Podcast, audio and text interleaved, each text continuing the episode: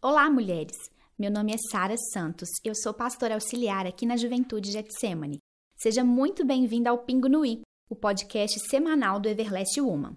Estamos conversando e refletindo sobre o poder das palavras, tema que foi ministrado pela pastora Falinhares no último encontro do Pitaco. Se você ainda não ouviu, é só correr o dedinho aqui e localizar nos episódios anteriores. O substantivo palavra aparece cerca de 240 vezes ao longo das Escrituras, de acordo com a contagem da Concordância Bíblica da Sociedade Bíblica do Brasil.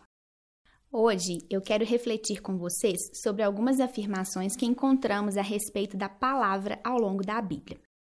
Salmo 39, verso 9, Salmo 33, verso 9 e João 1, nos versículos 1 e 4 pois ele falou e tudo se fez. Ele ordenou e tudo surgiu. No princípio, aquele que é a palavra já existia. A palavra estava com Deus e a palavra era Deus. Aquele que é a palavra possuía a vida e sua vida trouxe luz a todos. Quando Deus fala, a vida é ordenada e tudo que ele traz à existência é bom. Vemos que a palavra, o Verbo, estava com Deus desde o princípio, e o Verbo é Jesus.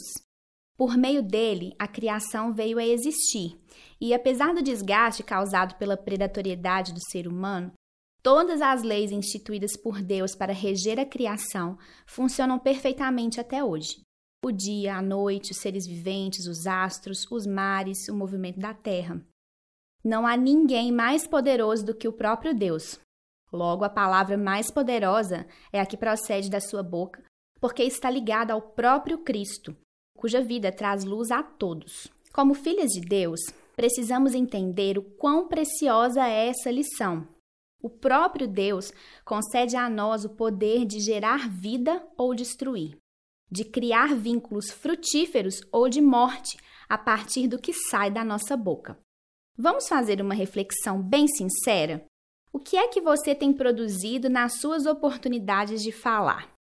Nas ocasiões em que você pode emitir uma opinião, existe vida e edificação resultantes da sua participação?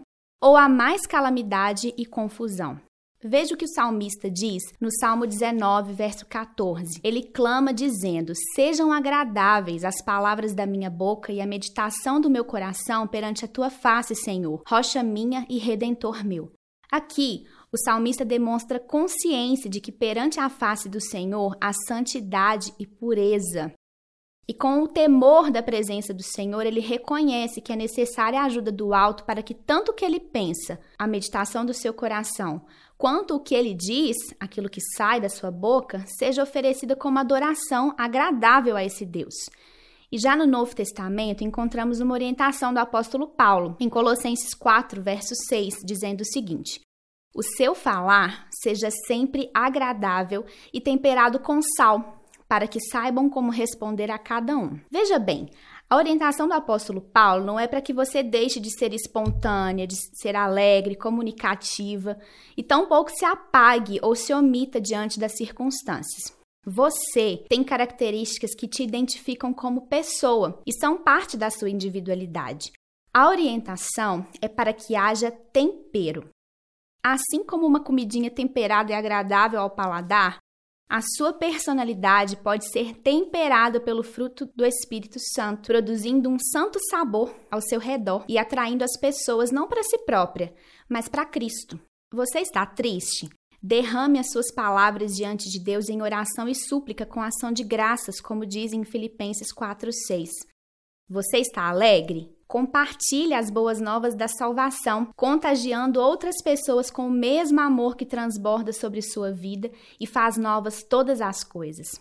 Você fez uma promessa? Cumpra, pois conforme Mateus 12:36, no dia do juízo, vocês prestarão conta de toda palavra inútil que falarem.